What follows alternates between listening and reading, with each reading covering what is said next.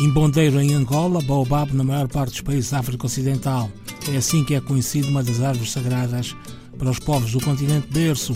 O imbondeiro inspira poesia, ritos e lendas.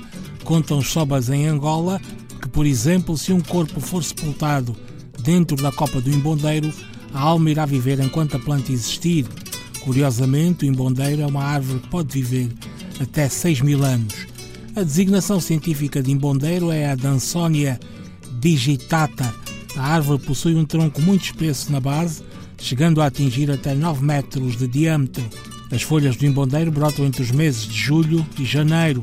Na tradição dos grupos étnicos do norte de Angola, as folhas do imbondeiro, que são ricas em cálcio, ferro, proteínas e lípidos, servem para fazer chá que ajuda as grávidas a restabelecerem-se no pós-parto.